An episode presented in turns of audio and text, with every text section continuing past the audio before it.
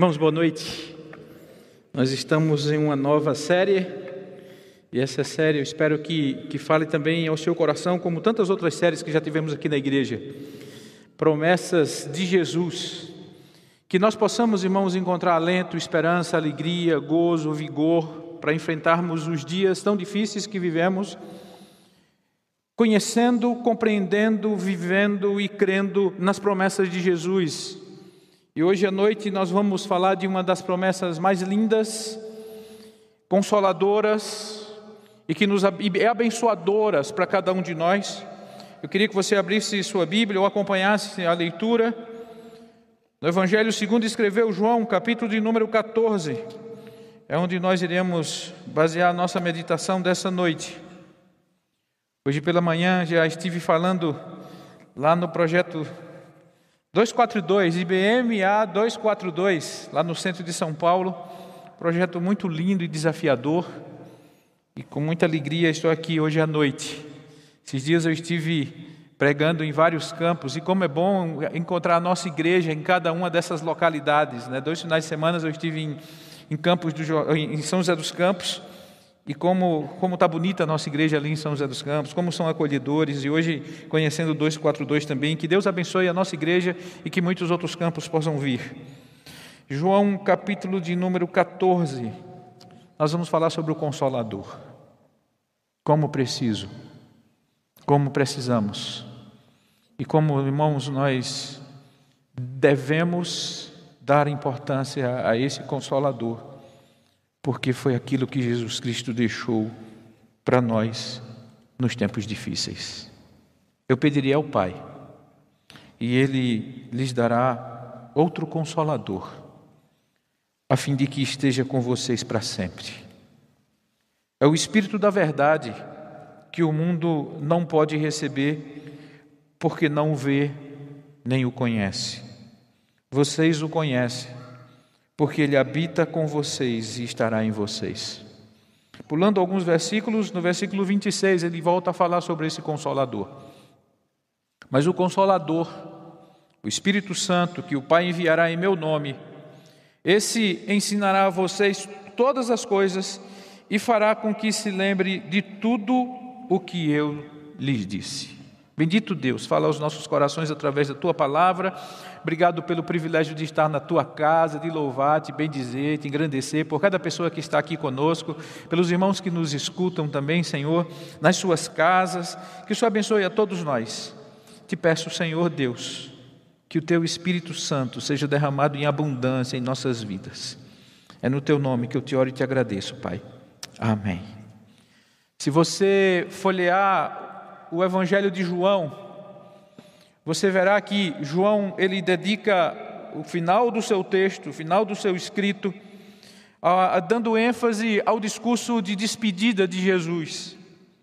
Jesus ele, ele começa com um discurso diferente e que os discípulos começam a se espantar Existia momentos que os discípulos, eles ficavam conversando entre si, depois de ouvir o discurso de Jesus, o ensinamento de Jesus. Ele, Jesus via eles comentando e Jesus encostava e voltava a reafirmar e a mostrar e fazê-los compreender tudo aquilo que estava por vir no Senhor Jesus e na vida deles. Eu imagino, irmãos, que o momento daqueles discípulos era um momento de, de muita incerteza, de muita insegurança, de muito medo, de muito pavor, diante de tudo aquilo que eles iriam enfrentar. De repente ouviram, ouviram um chamado, Venham e eu farei de vocês pescadores de homens. Venha, venha, siga-me, siga-me. E aqueles homens deixaram tudo, deixaram família, deixaram seus negócios, deixaram seus afazeres e passaram, irmãos, alguns anos seguindo Jesus, aprendendo com Jesus, dedicando a sua vida a Jesus, crendo daquilo que o Messias, que aquele homem pregava, falava e ensinava de forma tão bela, como ele, como ele tocava nas pessoas, como ele curava as pessoas. Então, esse é o caminho, eu vou seguir esse homem. Mas de repente, irmãos, ele começa a falar acerca de sua ida, de ir embora, de morrer, de ser traído, de ser crucificado, de ser morto, do templo ser destruído e em três dias se reerguer. E os discípulos, irmãos, eles, eles não compreendem. E aquilo traz, traz medo, e aquilo traz uma certa insegurança a eles, aos, aos seguidores de Jesus. Se você olhar nesse capítulo, nesse capítulo 14, ele começa exatamente fazendo isso. Ele diz: Olha, que o coração de vocês não fique angustiado. Vocês creem em Deus, então creiam também em mim. É o tradicional da revista atual. Não se turbe o vosso coração, que o coração de vocês não fique apavorado de Jesus. No versículo, no versículo 16, que foi o que lemos, ele fala, ele fala do caminho, ele fala para onde vai, e os discípulos dizem: Olha, não, nós não sabemos nem, nem caminho, nem para onde você vai. Ele, aí ele diz: Olha, eu sou o caminho, verdade e vida. Mas aqui no versículo, irmãos 16, ele diz: Eu pedirei ao Pai, e ele lhe dará outro consolador, a fim de que esteja com vocês para sempre. É o Espírito da verdade que o mundo não pode receber, porque não vê nem o conhece, vocês conhecem, porque ele habita com vocês e estará em vocês. O consolador, ele será enviado de Jesus. Não tenham medo. Ele vem. Não tenham medo. É o, é o Paráclitos, aquele que é chamado para estar ao lado. Ele estará para sempre com vocês, é a afirmação de Jesus aos seus discípulos. O, o, o, Espírito, irmãos, é, é, interessante, eu vejo aqui quando toda vez Jesus fala várias vezes de enviar o Espírito, e, e, nesse, nesse, e toda vez que ele fala, nós vemos, irmãos, uma relação do Pai, Filho e do próprio Espírito nessa ação de vir até nós, nessa ação de, de estar conosco, nessa ação de estar ao nosso lado, nessa ação de nos encorajar, de nos exortar, de nos ajudar, de interceder. Por exemplo, no, no versículo 26 do capítulo 15, Jesus Jesus Cristo diz de outra forma, diz: "E eu enviarei a vocês da parte do Pai". No versículo 26 do capítulo 14, o que o que acabamos de ler, diz que o Pai enviará em meu nome. Ele diz: "E se eu for, eu enviarei a vocês". Aqui no texto do, do versículo de número 16, ele diz: "Eu rogarei, eu pedirei e ele enviar, ele enviará". Então o Pai, o Filho, o próprio Espírito, eles estão juntos nessa nessa vinda e nesse enviar ele vai, mas quando Ele for, enviará, e Ele estará conosco através da presença do Seu Espírito Santo. Foi com essas palavras que Jesus quis consolar o seu espírito, os seus discípulos, aqueles homens que estavam apavorados. Então, meus amados irmãos, o grande presente de Deus para nós, o grande presente de Deus para a minha vida, nesses dias tão difíceis, em momentos tão difíceis que enfrento, que você enfrenta, é Ele próprio, através do seu Espírito, dizer: não tenha medo, não se apavore, Ele estará sempre ao seu lado. No versículo 17, é interessante, irmãos, mostra a diferença, uma diferença de atuação do Espírito Santo. Nós poderíamos, eu, eu queria pegar, pensar na, na, atuação do Espírito Santo no Antigo Testamento e no Novo Testamento, e, e, no, e, e no jogo de palavras que Jesus coloca. Vocês conhecem porque Ele habita com vocês, mas Ele estará em vocês. A atuação do Espírito Santo, irmãos, no Antigo Testamento, ele estava com eles, no meio deles. Ele agia estava em algumas pessoas. Quando lemos o texto sagrado, irmãos, do Antigo Testamento, vemos Daniel, nós vemos José, nós vemos Davi, Josué, pessoas onde vinha o Espírito Santo, alguns profetas, Saul, Balaão, Azarias, Otiniel, Jefté, Sansão, todos eles, nós vemos, de certa forma, em algum momento, uma ação do Espírito Santo na vida deles. O Espírito Santo atuava, irmãos, no povo escolhido de Israel. Não é uma demonstração da atuação dele fora desse povo, fora da nação, fora daqueles que, que foram escolhidos por Deus, exatamente para que houvesse a atuação do Espírito Santo.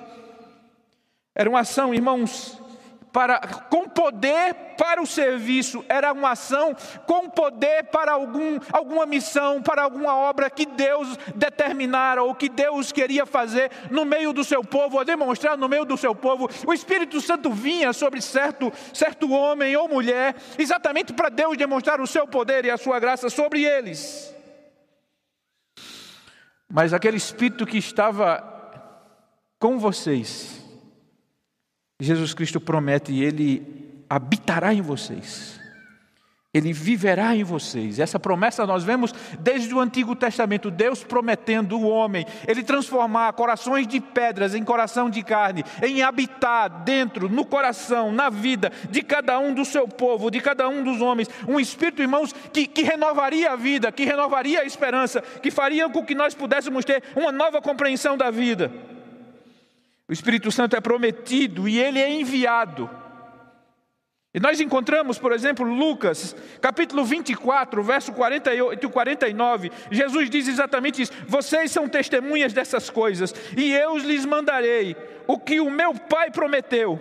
Mas esperem aqui em Jerusalém até que, que o poder de cima venha sobre vocês. Essa foi a orientação do Senhor Jesus ao seu povo: diz, fiquem em Jerusalém, esperem em Jerusalém, porque o poder virá sobre vocês, o Espírito virá sobre vocês. Atos 1,8 é um texto conhecido de todos nós. Quando diz, mas recebereis poder ao descer sobre vós, o que?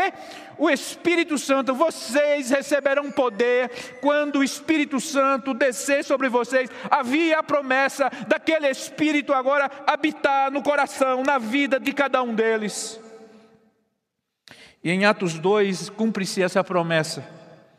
Quando chegou o dia de Pentecostes, todos os seguidores de Jesus estavam reunidos no mesmo lugar.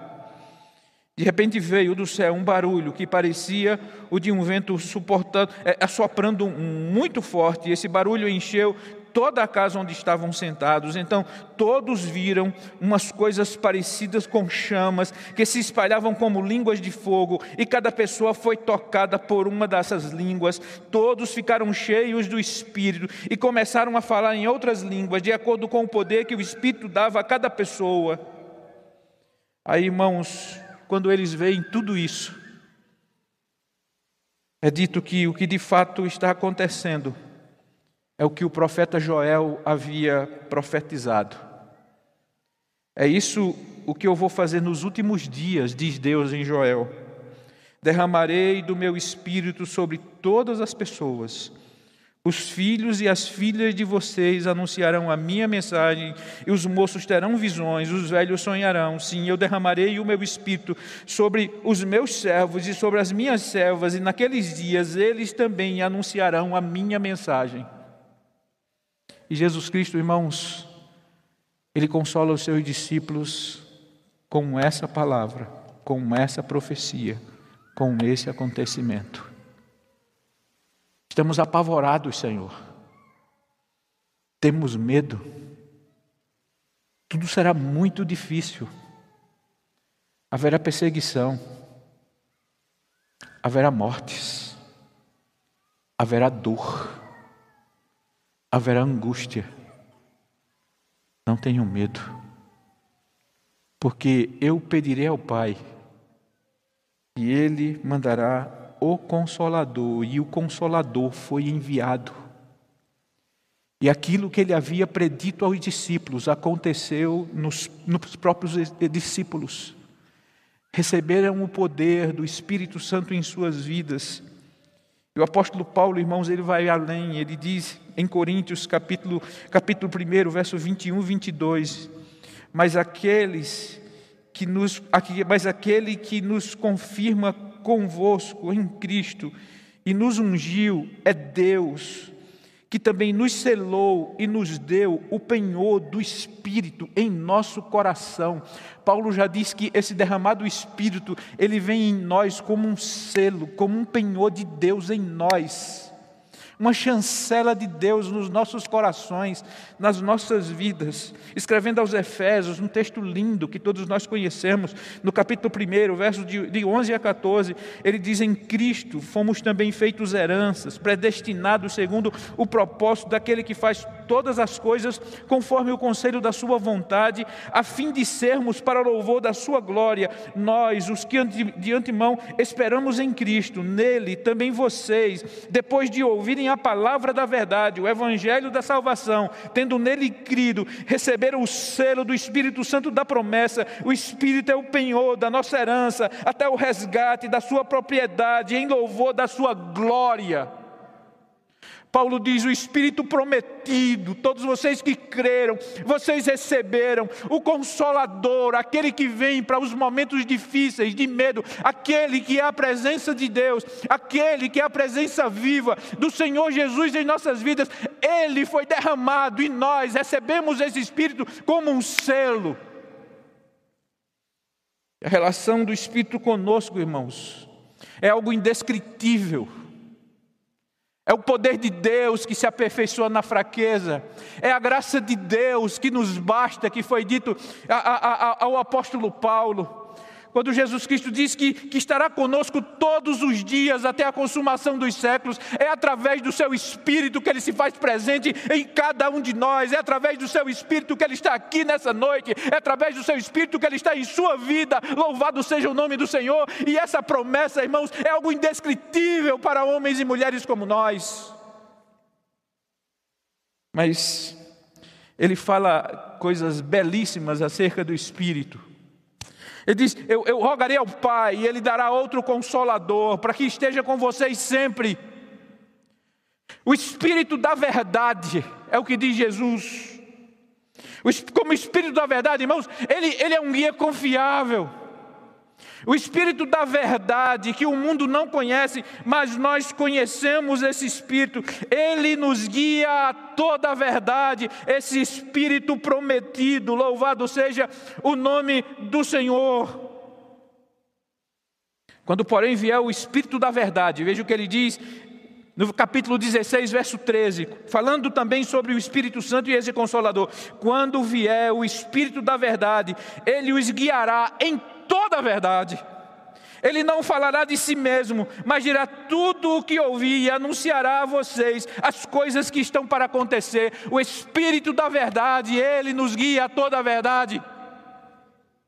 Em contraste com falsos espíritos, em contraste com o espírito de perversidade, em contraste com o espírito de engano, em contraste com o espírito de medo, em contraste com o espírito de, da mentira, em contraste com o espírito da desonestidade, em contraste com o espírito que opera neste mundo tenebroso, foi derramado em nós o espírito que Jesus Cristo chama de espírito da verdade. Como ele não tem engano, como ele não tem erro, como ele não tem dúvida. Ele dá testemunho da verdade. Por que ele dá testemunho da verdade? Porque ele dá testemunho de Cristo, ele não falará de si, ele falará das coisas que ouviu, das coisas que, que conhece, e ele aponta para Cristo. Esse Espírito habita em cada um de nós. Então, irmãos, amanhã, quando você tiver desafios na vida, nós precisamos lembrar disso. Aquilo que Jesus Cristo prometeu aos seus discípulos, no momento decisivo da vida deles, é o mesmo Espírito que Ele derramou sobre nós. Esse Espírito da verdade, irmãos, que tem um pleno conhecimento de Cristo, esse pleno conhecimento de Cristo nós teremos através dele. Mas Jesus diz: o mundo não conhece, vocês conhecem. A compreensão dessa verdade, a compreensão da verdade do Espírito, é para aqueles que experimentam o Espírito. Não é para aqueles que têm curiosidade acerca dele, não é para aqueles que acham interessante as coisas de Deus, não é para aqueles que olham à distância as coisas de Deus, mas são para aqueles que se entregam e dizem: Eu conheço, eu experimento, eu vivo e habita em mim o Espírito Santo de Deus. Aqueles que não experimentaram permanecem no engano. E essa relação com o Espírito é uma relação pessoal. Porque ele é uma pessoa, assim nós entendemos, pela forma que ele é descrito na Bíblia. Ele é alguém que sente, ele é alguém que ajuda, ele é alguém que fala, ele é alguém que orienta, ele é alguém que ensina, ele é alguém que intercede, ele é alguém que está junto. É, o Espírito, irmãos, é, algo, é alguém que, que nós entristecemos, é o Espírito, irmãos, é alguém que nós sufocamos em nossa vida ou nós damos lugar em nossa vida. Aí pergunto, irmãos, qual é a relação que eu tenho cultivado com o Espírito Santo de Deus? Se o conheço, se habita em mim, qual tem sido a relação desse Espírito que me guia a toda a verdade, nesse Espírito da verdade? E mais algumas coisas Jesus ensina acerca dele. No capítulo, no versículo 26, mas o Consolador, o Espírito Santo, que o Pai enviará em meu nome, ensinará a vocês todas as coisas e fará com que vocês se lembrem de tudo o que eu disse. Aí ele continua: Deixo com vocês a paz. A minha paz lhes dou, e não lhe dou a paz que o mundo dá. Que o coração de vocês não fique angustiado, nem com medo. Mas algumas coisas aprendemos. Esse Espírito, irmãos, que estará para sempre conosco, ele, ele, ele é companhia nossa. Ele é aquele chamado para estar ao lado, Paracletos. Muitos, alguns comentaristas colocam também que ele tem como se fosse uma posição de advogado. Muitas vezes nós não usamos a palavra advogado porque às vezes nós até nem, nem ah, advogado não combina, porque esses dias eu, eu conversando com alguém, advogado, vem do ladinho advocados, ad, voco, ao, ao lado, chamado. Então o advogado é alguém chamado para estar do teu lado, alguém que vai te ajudar. E esses dias eu conversando com alguém, e eu dizia, puxa, eu não gosto dessa, dessa coisa de, de chamar o Espírito, Jesus de advogado, porque às vezes quando eu vejo o advogado defender um bandido, isso eu não gosto disso. De, e aí me veio, irmãos, na mesma hora eu mesmo concluí para o meu amigo, conversando lá na Sociedade Bíblica, na hora do cafezinho. Digo, puxa vida, eu tenho tanto preconceito com essa coisa, mas eu sou o bandido que esse advogado defende. Mas a diferença, irmãos, é que ele defende aquele que confessa o seu crime. Eu sou culpado. Eu errei. Eu sou desonesto. Eu sou enganador. Eu sou mentiroso. Preciso da tua graça, Jesus. E nós temos um advogado junto ao Pai. E Paulo usa outro termo forense para dizer por que esse advogado nos defende. Porque nós somos justificados por Ele. Ele nos tornou justos. E pergunta a Paulo: quem tentará acusação contra os escolhidos de Deus? É Deus quem os justifica.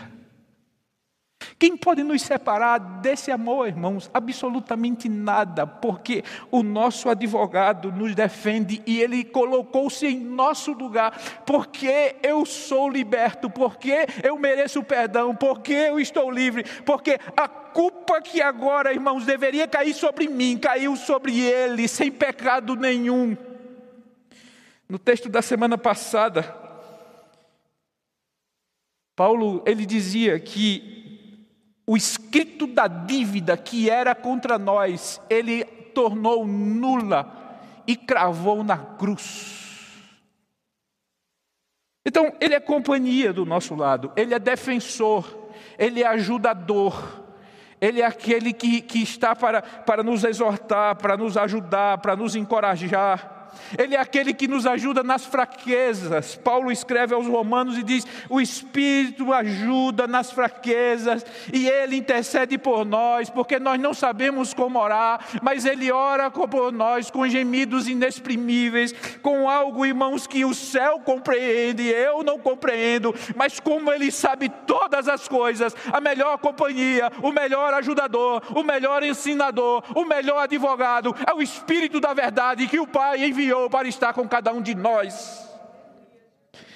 Que honra, que graça, que muitas vezes não enxergamos.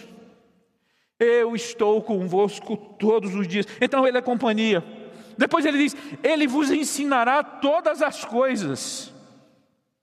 Então, ele é, ele é orientação, ele é ensino. O Espírito Santo é orientação e ensino. Ele é o professor que nos ensina sobre Jesus. Ele é o professor que dirige, que direciona, que aponta para Cristo. Ele é o professor, irmãos, que nós somos guiados por seu ensino. Ele nos ensina nos relacionamentos com Deus, com o próximo. E ele faz isso porque ele conhece muito bem e ele pode nos ajudar em tudo que precisamos. Ele nos ensinará todas as coisas.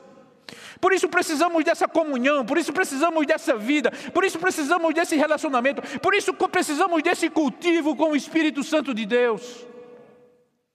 Nos momentos difíceis, nas decisões difíceis, nos dias difíceis, o que nós fazemos? Qual é o relacionamento que temos com esse professor que nos ensina todas as coisas? Será que oramos? Será que meditamos? Será que conversamos? Será que nos lembramos que o Espírito de Deus está conosco nos, nos momentos mais difíceis, mais decisivos, mais angustiantes, mais perturbadores, mais amedrontadores? Ele estará conosco todos os dias até a consumação dos séculos e não nos abandona. Ah, irmãos, enquanto o diabo anda ao nosso redor bramando como leão, maior é aquele que está em nós do que o que está no mundo, o Espírito da verdade. Louvado seja o nome do Senhor. Aí ele, ele é companhia, ele é orientação, ensino, ele também é lembrança. Jesus diz: Ele fará com que se lembre de tudo o que eu lhe disse. Lembrança ele é a iluminação, irmãos. Quando eu leio esse texto, quem me ilumina é Ele, quem me orienta é Ele, quem traz luz é Ele, quem traz revelação é Ele. Assim como ele lembrou os evangelistas de escrever esse texto tão belo que nos consola nos dias de hoje, ele nos fará lembrar de todas as coisas.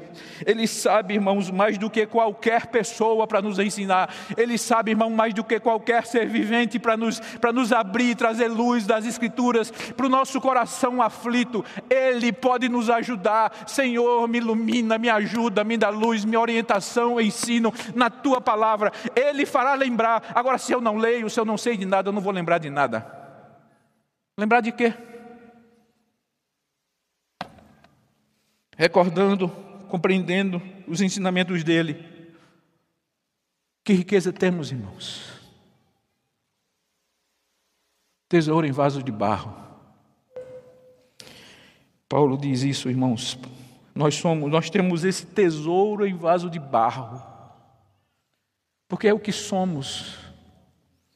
E vaso de barro, irmão, não tem marca, vaso de barro não tem etiqueta, vaso de barro não tem, não tem fabricação. vaso de barro é uma coisa simples, que a gente passa ali e compra. Eu gosto de comprar panela de barro para fazer, para fazer minhas galinhas caipiras e meus bodes. E minhas peixadas. E qual é a marca dos, dos vasos de barro que eu tenho em casa? Nem sei, no meio da rua. Mas em mim, em nós, Nesse vaso de barro foi depositado o Consolador, o Espírito da Verdade, que o mundo não conhece. Ele ensinará todas as coisas, e Ele fará com que vocês se lembrem de todas as coisas.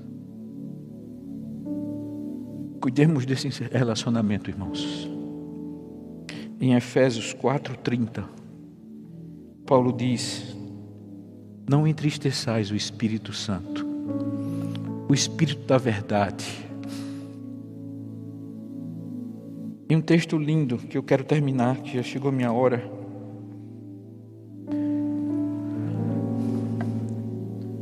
Jesus em Lucas. E por isso, Lucas 11, 9.